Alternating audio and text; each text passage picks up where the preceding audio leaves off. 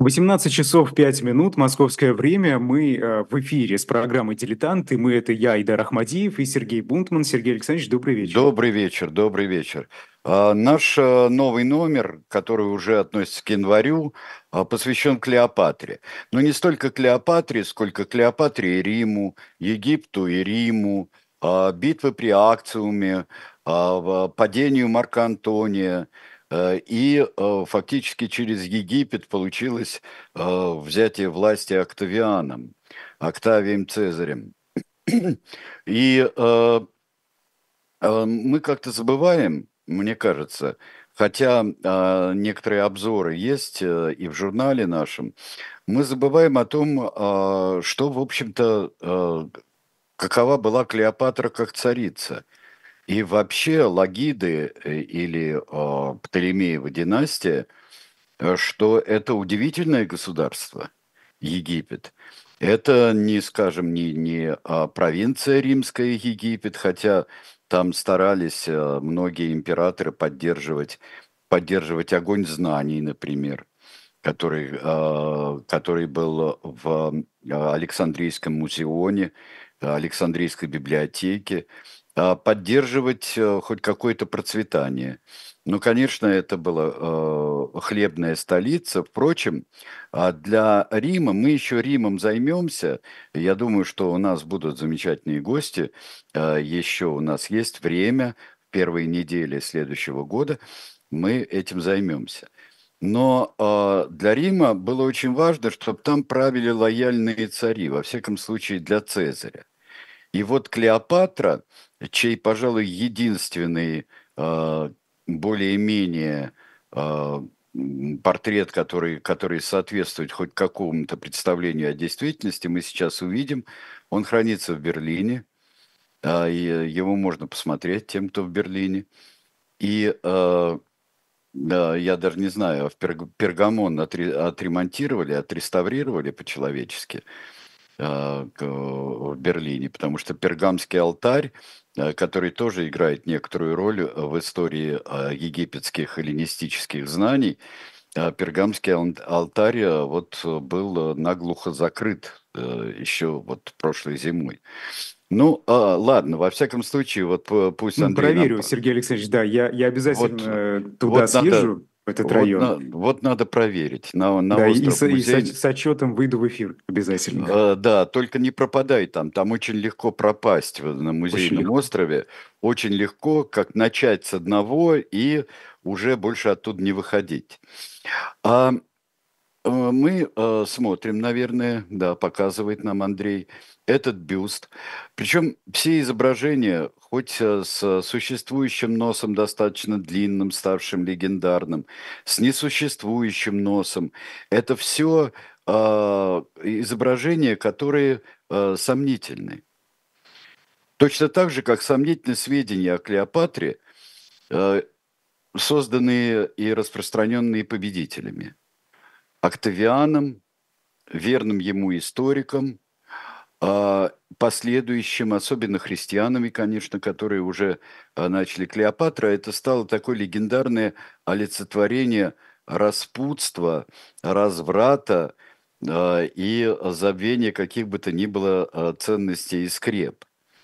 Когда Клеопатра была в Риме, ее считали просто, просто шлюхой, считали – потому что все знали об истории, об истории любви, о романе а, Цезаря и Клеопатры, но считали это, что вот он привез с собой, то есть выписал оттуда трофей свой, Цезарь.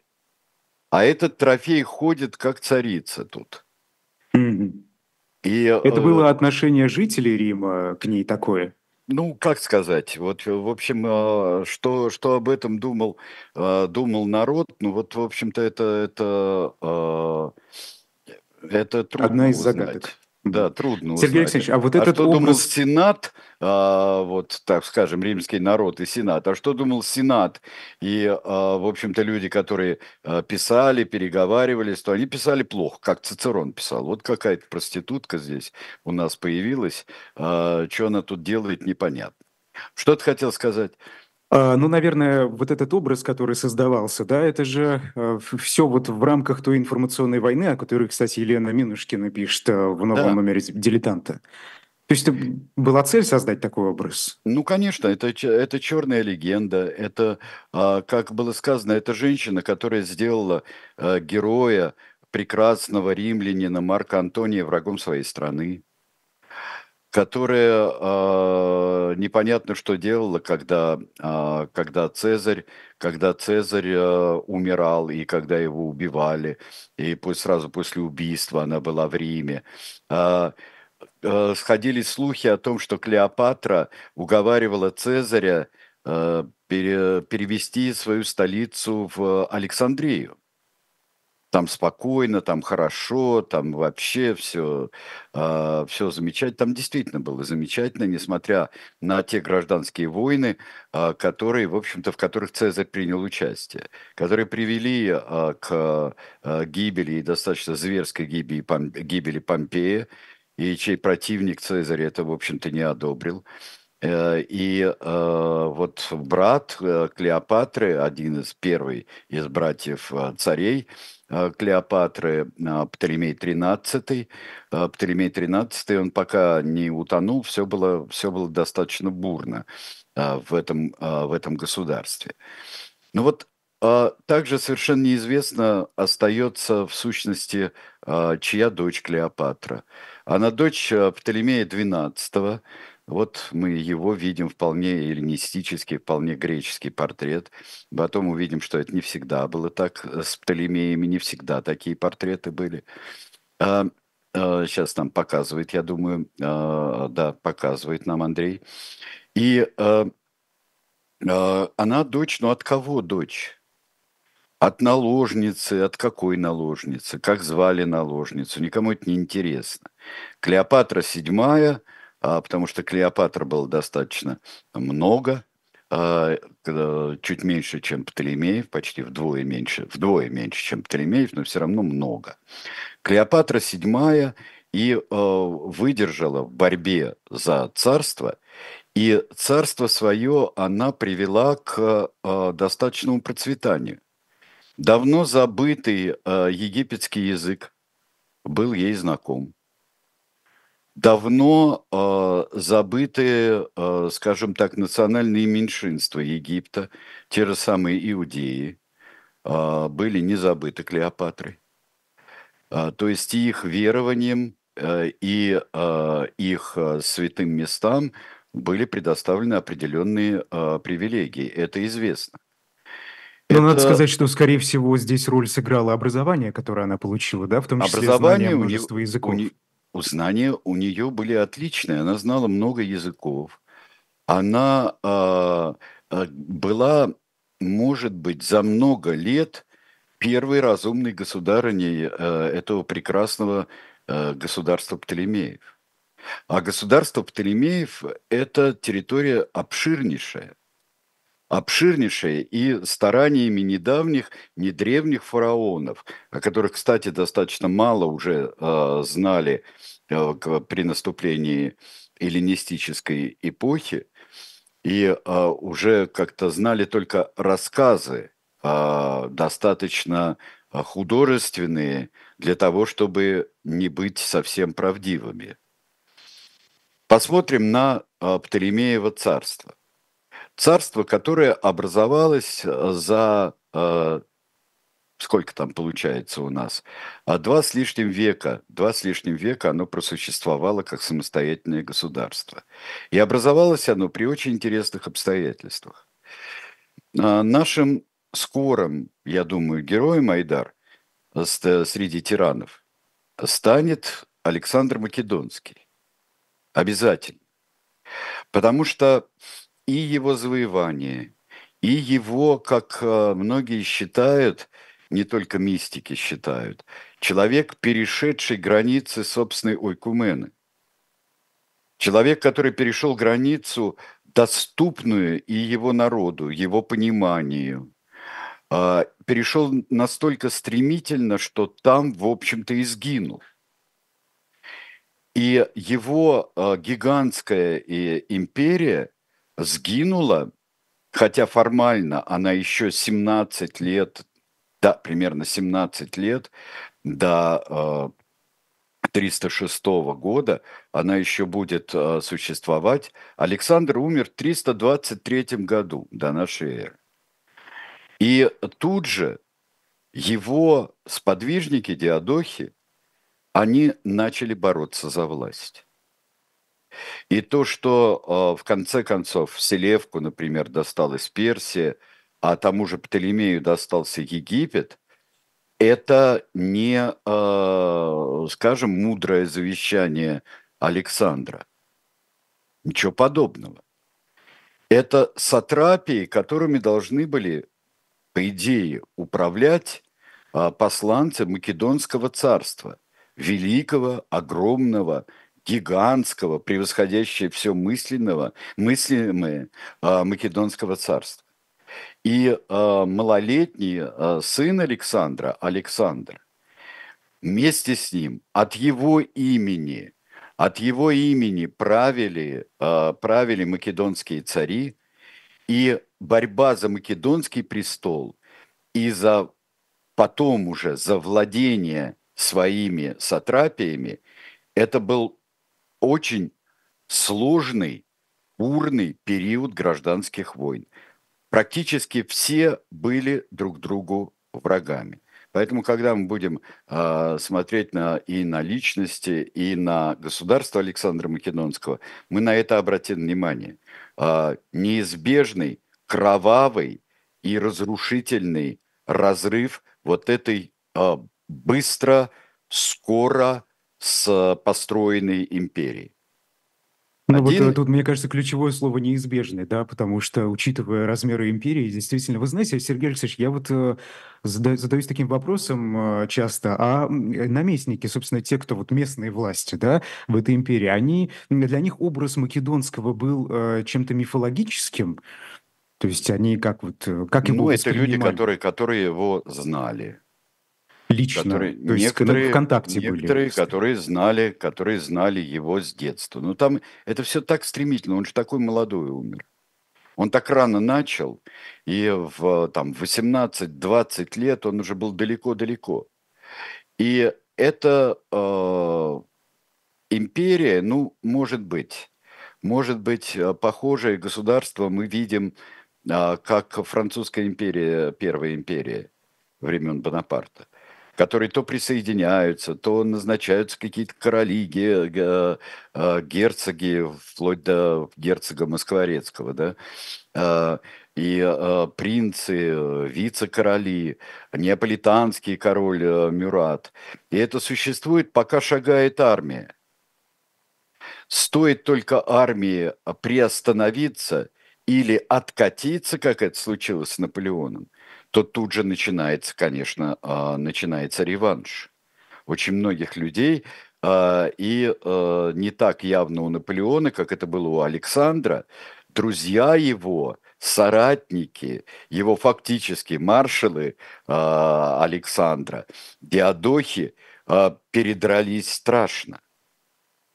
У Наполеона было чему восстанавливаться, то есть были и мощные противники, и э, был э, ждущий своего часа э, король, брат казненного короля. Ну а здесь получается так. Кто оказался самым умным? Самым последовательным, может быть, оказался Селевк, потому что он ждал своего часа и вернулся в Вавилон. Но, а, наверное, человеком, сообразившим быстро, что от этого надо всего держаться подальше – и если уж придется сражаться, то сражаться, имея базу на какой-то э, весьма отдаленной, но мощной территории, которой можно управлять, это был Птолемей. Птолемей э, в, в 23 году умер Александр, в 22 уже Птолемей, будучи сатрапом Египта, Э, исполняющего обязанности Сатрапа, который строил Александрию в это время, он э, преспокойно убил, э, потому что считал, что он, скорее всего, работает на других диадохов, и здесь спокойно с ним не будет. хотя э, и вот такой заместитель ему не нужен. Тот стал его заместителем, он его убил. А Птолемей, э, э, Птолемей захватывает э, Сатрапию и египетскую. Она еще не такая огромная, как мы видели, а, а, а вот Птолемея мы сейчас увидим его эллинистический э, бюст, его портрет. И Птолемей в 22 году уже перехватывает останки Александра, прах Александра, и хоронит его в Мемфисе. Александрия еще не готова. Его потомки э, переведут в Александрию, э, перенесут, пока Птолемей их снова тревожить не стал. То есть у него были, э, он не дал увести Македонию, сказал, вот Александрия, вот здесь рядом с Александрией египетской, самый лучший из Александрий, э, пускай э, будут останки Александра Македонского, пускай будут находиться.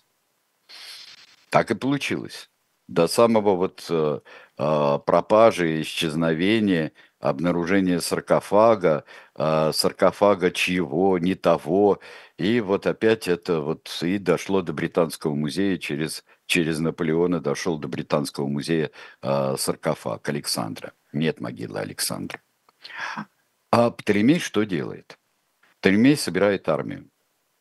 Армия и налоги – это его основа. Он собирает армию, а, причем армию а, у него, он захватывает провинцию, э, провинцию Киринеи, он а, захватывает и устанавливает на, вот скажем так, на континентальном Египте, э, на, устанавливает свою власть. И э, она простирается вот вплоть до э, уже э, здесь будет стоять против римских владений будет стоять до самого 30 -го года, э, до года смерти э, Клеопатры. Он э, не делит на египтян и греков-македонцев свое население.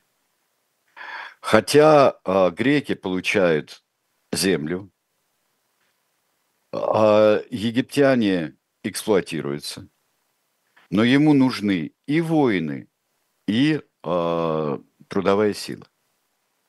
Ему не нужно их угнетать и истреблять. Ему нужно поддерживать их труд. Он их царь. И поэтому он должен быть царем во всех смыслах этого слова, когда он потом станет царем. Пока он сатрап, ведет бесконечные войны – захватывает э, Кипр, захватывает э, одна из главных битв э, с его противниками происходит в таком из, э, известном месте, как Газа, где он побеждает. Причем побеждает, э, ведь пришли к нам еще э, слоны, как боевые единицы. И э, он знает, как бороться со слонами. Он знает, как бороться с фалангой, потому что он знает, что такое фаланга. А, тем более, что македонцев становится в армии все меньше и меньше у диадохов. И большая часть армии – это наемники, это набранные где персы, где еще какие-нибудь народы. Это индусы, которые гонят тех же самых слонов в бой. А, и это не та фаланга, что была у, при молодом Александре. Это совсем другое. Он знает, как сражаться. И а, одновременно, ведя а, вот оборонительные бои, бои с диадохами, он проявляет несколько качеств. А, твердость, решительность, с одной стороны, и от врагов избавляется, которые ему мешают изнутри, врагов вот таких, как вот а, бывшие соратники Александра, а, бывшие, бывшие служаки Александра, как тот же самый исполняющий обязанности сатрапа в Египте, он их убивает. Но с другой стороны, Диметриуса, например, он владетели Кипра, владетели Македонии, э, еще во, во многом, он э, прощает, отпускает, отпускает, э, например, коменданта города Тир, отпускает, потому что тот хорошо сражался. То есть он, с одной стороны, он такой более Александр, чем Александр. То есть он такой Александр, который мог бы быть в зрелости, остановившись. Александр, который э, мог бы не от живости характера, э, мог бы там прощать или казнить, или беситься, э, что замечательно показывает нам Колин Фаррелл в кинофильме. Но э, он э, не делает тех ошибок. Он, с одной стороны, он милует врагов, у него есть полезные люди, но он не зависит.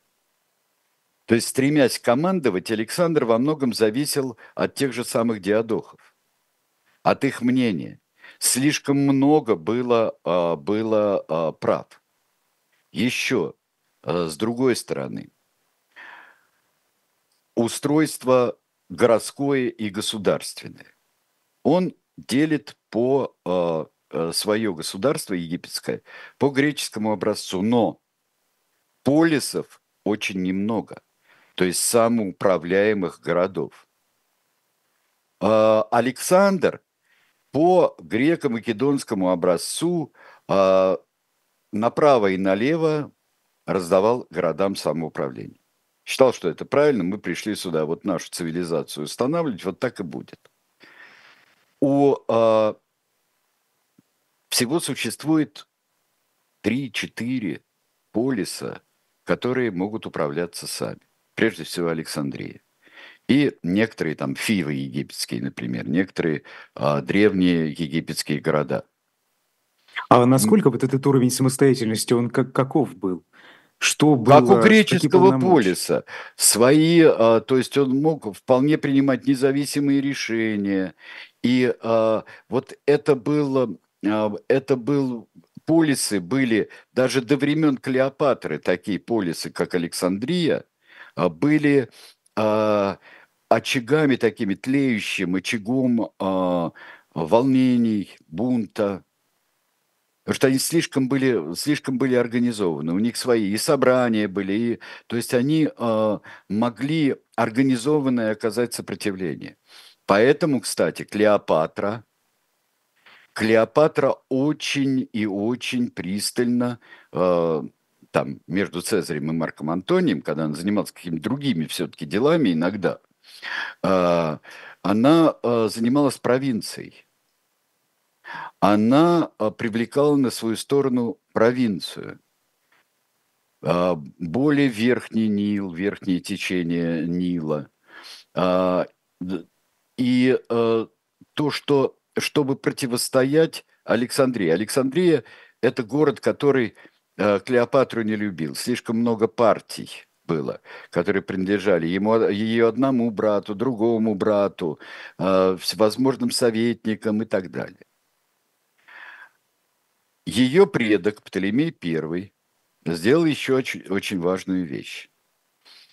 Он, э, ограничив власть жрецов, которая с древних времен была очень велика, он э, стремился уже, когда стал царем, а царем он стал почти сразу после того, как э, умер сын Александра Македонского – Э, в 306 году. В 300, а, 309 году он умер. Mm-hmm. И еще несколько лет, например, в Египте летоисчисление такой-то год правления царя Александра. То есть соблюдались еще а, приличия. Диадоки, оставшиеся в живых к этому времени, а, как-то а, не решались сразу объявлять, объявлять себя царями своих сатрапий. И Птолемей был не первый. Он выждал, в данном случае, вот уехать в Египет он был первым. А тут он дождался момента, и уже когда э, случился прецедент, прецедент, он объявляет себя царем. царь... Сергей Александрович, я прошу прощения, да, тут э, спрашивают просто, насколько э, Египет того времени был похож территориально, да, на Египет современный. О какой, а посмотрите, площади идет речь? А вот посмотрите, э, пусть снова, попросите Андрея показать карту снова. Он э, довольно сильно, ну вот э, э, напоминал, э, скажем так, больше, чем вытянутая вверх по Нилу, а вниз по карте, э, Э, древние, средние египетские царства. Кстати, вот это деление, древнее, среднее, новое царство, номера династии появились при Птолемеях, потому что впервые была написана, а, написана история Египта. А, собрано было все, что можно. Показалось неинтересной, потому что рассказы Э, рассказы о древних египтянах и их царях гораздо интереснее. А тут вот это довольно сухое греческое изложение, появилась египетская историография. Именно при, при Птолемеях. И причем заказана Птолемеем Первым была история Египта, потому что он собирался знать, что было в этой изумительной стране. Он восстановил много святилищ, он, а, которые были разгромлены персами до этого, парфянами были разгромлены. Восстановил святилища, а, реставрировал храмы в Луксоре, например. А, и при этом он придумал такую штуку. Он придумал универсального Бога. Вот сейчас мы его увидим. Это Серапис. Это э, он э, внешне э, напоминает, напоминает, может напоминать Зевса, то есть он напоминает и греческого бога. Но в, это настолько универсальный бог, и римляне, кстати, очень здорово, здорово это восприняли, когда Египет стал провинцией, то храмы были, и на Марсовом поле был храм Сераписа и Изиды. Э, он вобрал в себя очень много верований. И стал настолько популярен, что через э, греческих ученых он и отправился и в Европу. И а, он был для кого-то воплощением Асклепия, для кого-то воплощением Зевса, для кого-то он был воплощением египетских богов. Это была очень мудрая вещь. Это ну, Серапис очень... – это бог и загробной жизни, изобилия, там, и, так далее, очень много функций. Да. Очень много функций. То есть это, это вот, вот бог, это бог. А мы, наверное, прервемся сейчас, да, для того, чтобы а, через некоторое время представить вам книжку еще.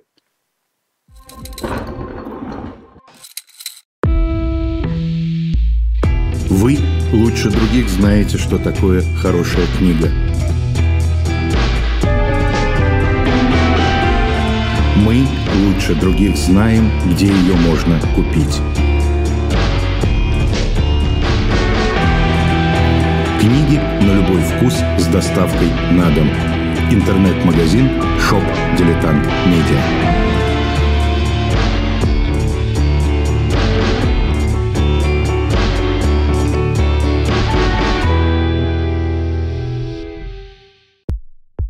У нас есть парадоксальная ситуация – это непросто, потому что останется в истории. Ну, Владимир Борисович, вы прям как ребенок. У вас есть лучшие средства обороны? Нету.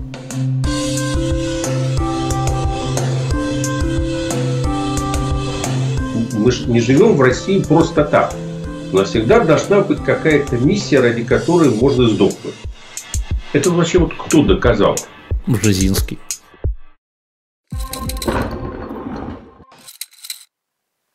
Ну, а книжку, которую мы хотели бы вам представить в шоп Дилетант Медиа, это книга Александра Пумпянского, а, книга, а, которая об, о замечательном человеке и его мире, и о звездном мире, и о временах реформ Михаила Горбачева, и о тех а, людях, с которыми он встречался и с которыми этот мир строил.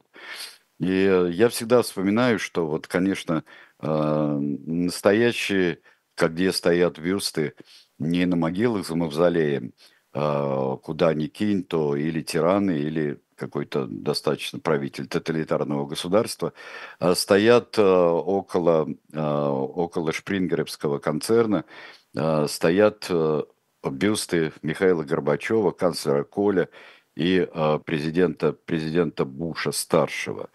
Я считаю, что это человек, который создал тот мир, который рушится на наших глазах сейчас. Правда.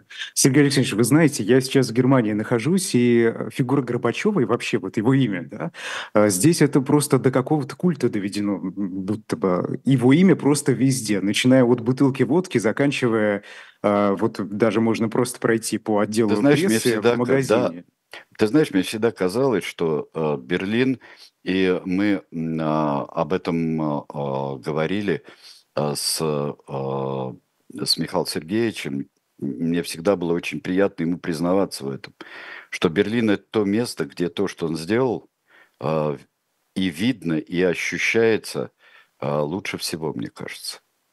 Потому что Правда. ты каждый раз, переходя через эти два камня, которыми обозначается туда-сюда, которыми обозначается место, где была стена, вот переходя по, по сто раз, без э, проверки документов и э, просто э, э, не замечая этого, то ты э, видишь, как когда сшивались сосуды Берлина, вот все э, линии метро, станции, заполнялись пустыри, которые с востока перед стеной э, стояли, тот же самый Потсдамерплац, э, то э, видно все, что насколько этот человек э, велик для Европы и для нашей страны. Потому что... Вы знаете, им... эта память, она там сохраняется, она да, везде, да, абсолютно да. везде. Да. А будь то вот, вот просто, да, едешь по Берлину, приехал на Фридрихштрассе, например. И да. там рядом есть павильон, через который проходили люди из Восточного Берлина в Западный и обратно.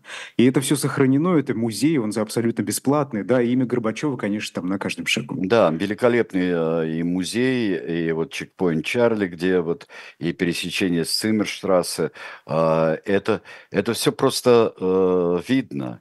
И э, где, и э, когда, как, когда мы видим, что если говорить честно и серьезно, то именно тогда а, Россия и другие страны Советского Союза, сначала весь Советский Союз, а потом другие, вернулись, вернулись в семью нормальных народов.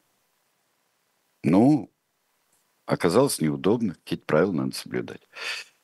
А, да, давайте вернемся к, а, разумному правителю Птолемею. Я очень много сейчас говорю о Птолемее Первом, потому что э, можно только удивляться, какое изумительное государство он запустил. И э, то, что э, он действительно основал, и э, то, что греческий правитель и греческий покрой правитель становится правителем египтян, которые принимает их историю и принимает их обычаи.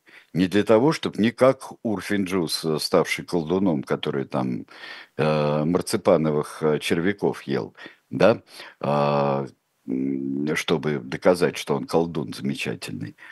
А дело в том, что да, вот сейчас посмотрите, вот его э, вполне ритуальное фараонское э, изображение скульптурное – не похож, да, а, но а, это стало традицией.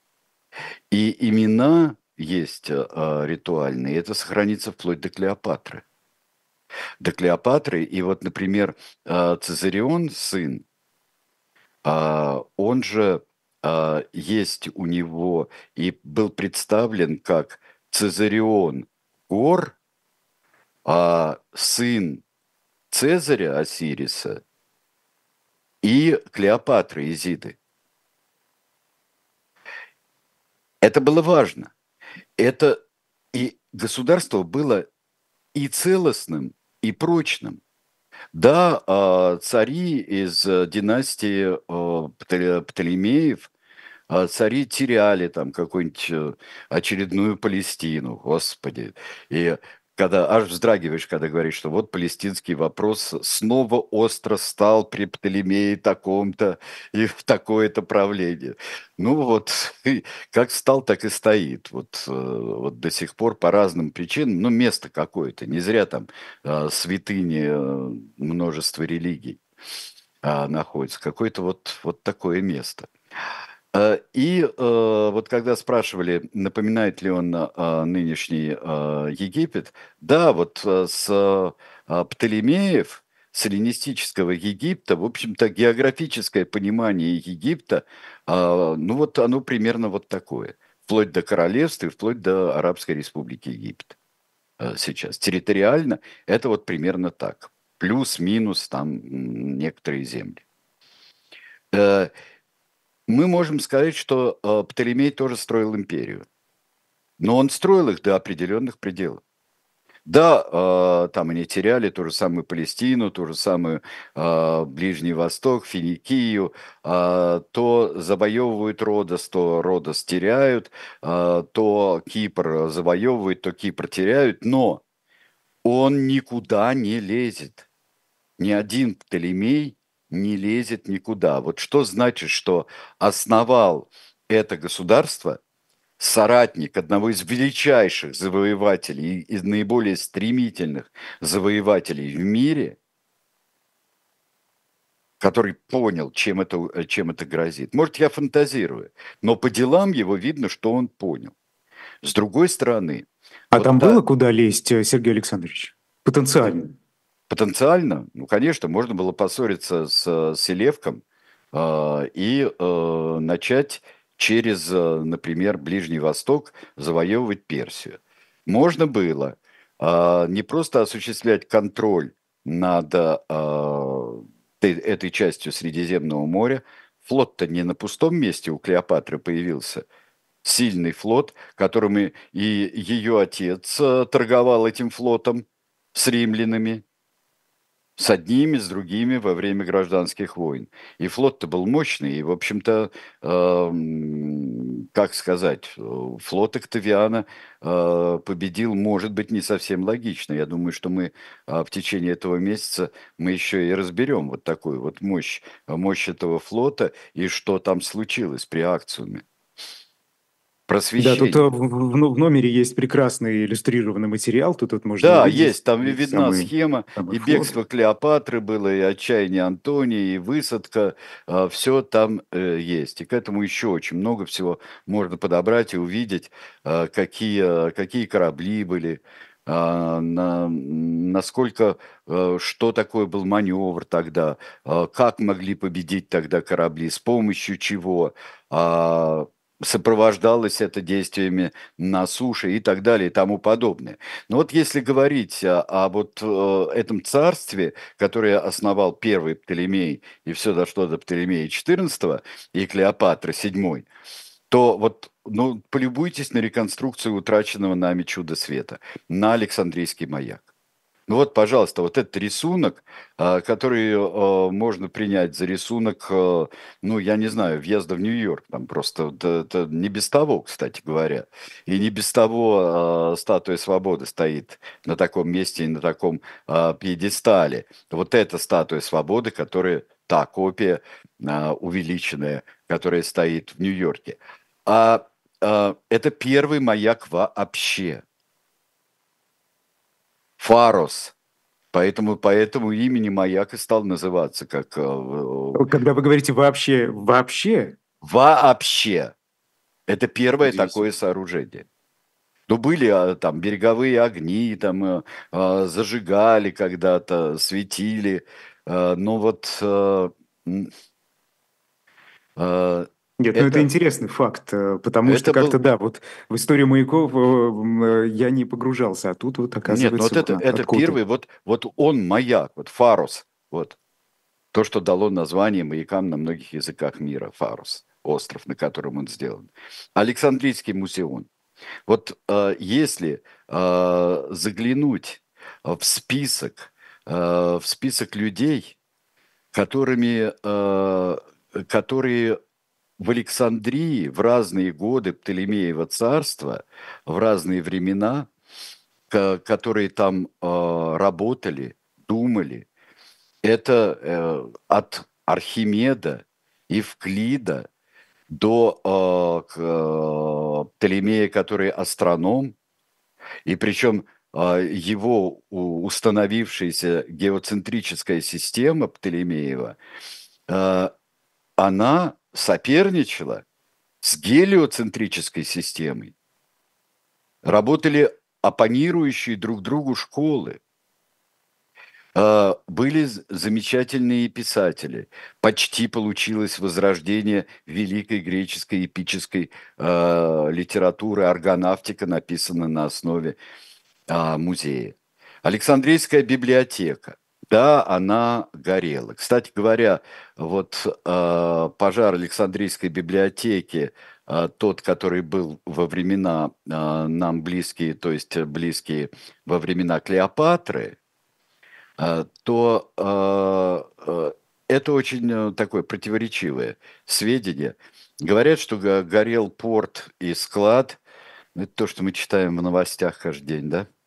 А, вот. А, а если в наше время а, сведения уж не так а, а, точно приходят, то а, в то время тоже разночтения были. Сколько книг сгорели? 400 тысяч книг сгорело в библиотеке. А, другие историки и говорят, что ничего, книги-то не сгорели. Сгорели, судя по всему, книги, библиотека не сгорела, книги, которые должны были отправить в Рим. А, но что сделал Марк Антоний, например? Марк Антоний невзгоды Александрийской библиотеки компенсировал огромным количеством а, книг из Пергамской библиотеки. Вот почему я вспомнил а, Пергамон и Пергамский а, а, алтарь.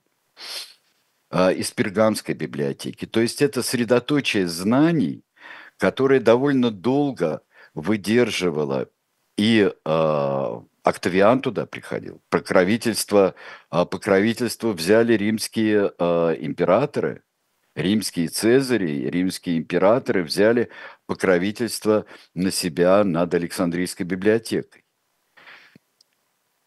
Это чудо, было, которое продолжалось и уже в нашу эру при э, римских властителях, когда э, уже в пору христиан Александрийская библиотека э, и э, ее, скажем так, неоплатоники, философы подверглись гонениям не потому, что со стороны всех христиан. Это были еще недосформировавшегося учения ветви, то есть знание не пропадало. И просуществовала она почти до VII века. Вот, а, то есть то, что основал Птолемей и поддерживали его последователи, это продержалось очень долго. Так что, делая вывод, что а, какой-то Клеопатра управляла буйным, интриганским, довольно диким, отсталым по сравнению с Римом, э, непонятным, экзотическим, полным тайн, ядов и чего-нибудь еще государством? Наверное, нет. Наверное, нет. Конечно, разрастающаяся махина – э, Римской республики, все еще республики, а потом империи, она не могла не поглотить э, Египет, так или иначе. Потому что он и кузница, и житница, и здравница, он все был. А Александрийский порт – это был второй порт Средиземного моря после Карфагена. И э, замкнуть, конечно, Средиземное море но, может быть, это была и ошибка, потому что лояльные, своеобразные, как считал Цезарь, а, были лучше, например, а, людей, которые управляли провинциями римскими, а Цезарь это знал лучше, чем кто-либо, наверное, в свою эпоху. понимая, например, что такое провинция Испания, которую он надел, что это будет еще один, причем способный к шантажу, э, и история с Антонием это тут же доказала после смерти Цезаря, это может быть очагом антиримских выступлений, анти, э, очагом новой гражданской войны. Но Октавиан, а, победив в последнем бою а, гражданских войн римских, хотя это весьма условно, я бы сказал, когда вспыхивали восстания а, в Риме, чем больше становилась Римская империя, чем, тем больше становилось очагов мы увидим потом в истории императоров, которые провозглашаются не только а, в Италии, и не только в Греции, и не, а, а провозглашаются, например, в Лугдунуме Гальском, нынешний Леон. А, мы видим государство, которое испытывало большие трудности. Кстати говоря, о хлебной сделке у нас а, повествуется, но в, на римскую гражданскую войну пришлось, вот на последнюю из войн, ей предшествовало э, неурожай в Египте и разлив, разлив Нила. Было, было большое наводнение, и очень много из посевов погибло, и э, продуктов не стало хватать э, и в самом Египте. И Даже так. Даже в самом... Конечно, в самом Египте и э, э, Клеопатра э, тогда, может быть, она, за счет провинции она задабривала Александрию, которые вот э, тоже, смотря на Рим, э, раздача хлеба – это важная вещь, а, потому что Александрия – это тот самый полис, из которого могли э, свергнуть кого угодно. Вот, так что мы видим Сергей здесь... Алексеевич, а у этих э, автономных э, регионов, да, так их давайте назовем, там разве был какой-то силовой ресурс? У них было, у них было, они могли привлечь на свою сторону своей самостоятельностью.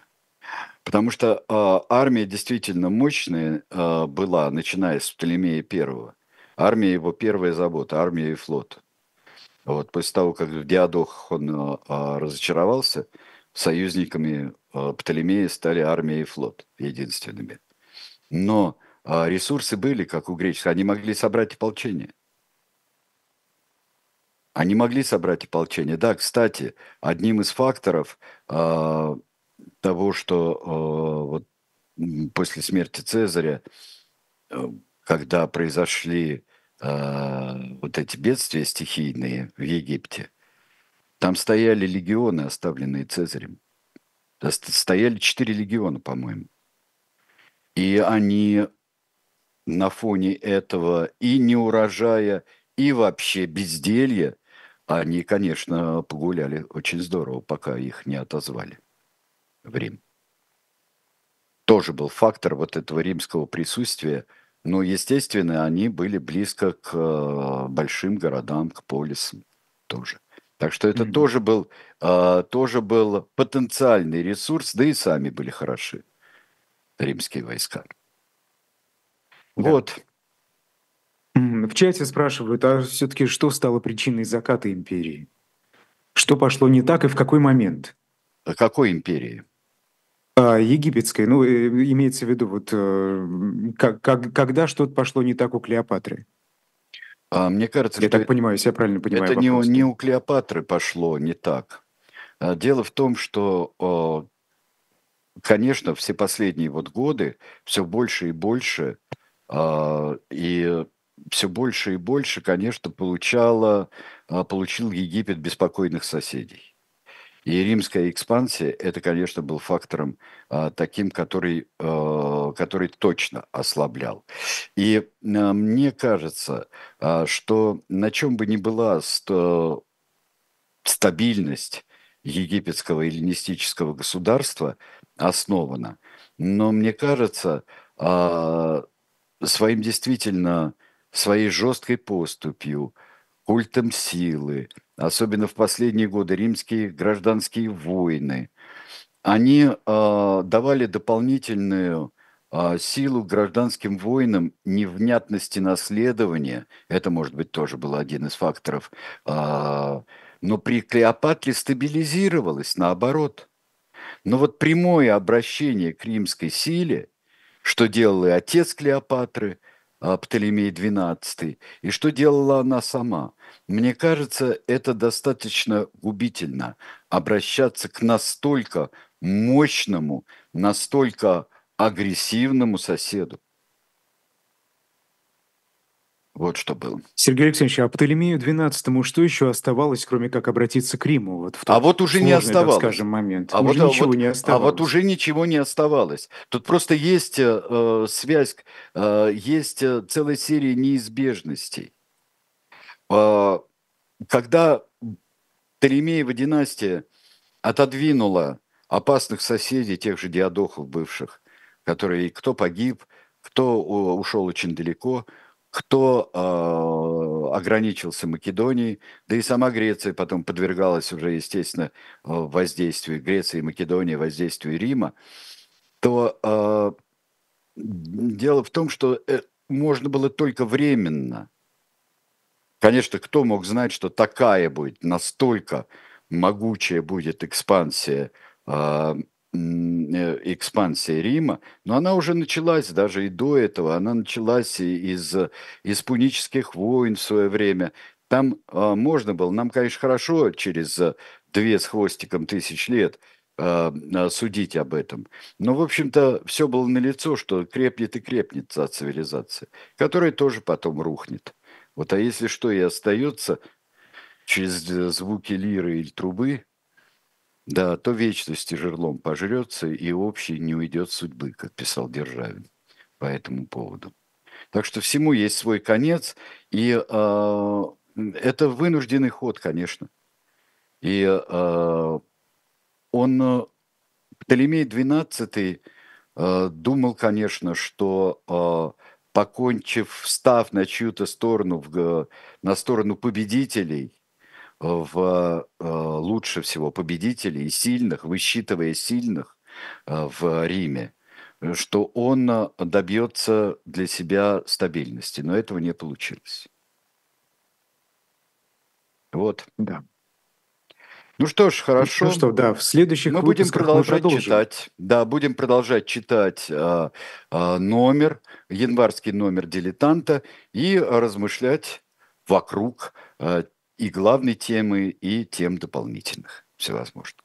Хорошо, да, всего но... всем доброго. Да. да, пока у вас есть возможность э, этот номер приобрести, и э, заходите на shop.diletant.media, все можно прочитать, э, и тут можно посмотреть очень много графического материала тоже, что, конечно, помогает погрузиться в тему. Хорошо, спасибо, всего всем доброго. А, мы еще завтра до Нового года встретимся воочию с вами во время а, программы «Будем наблюдать». Так что еще успеем помахать друг другу ручкой и пожелать Нового года. Ну, а я говорю пока и увидимся в 24-м. До свидания. До свидания.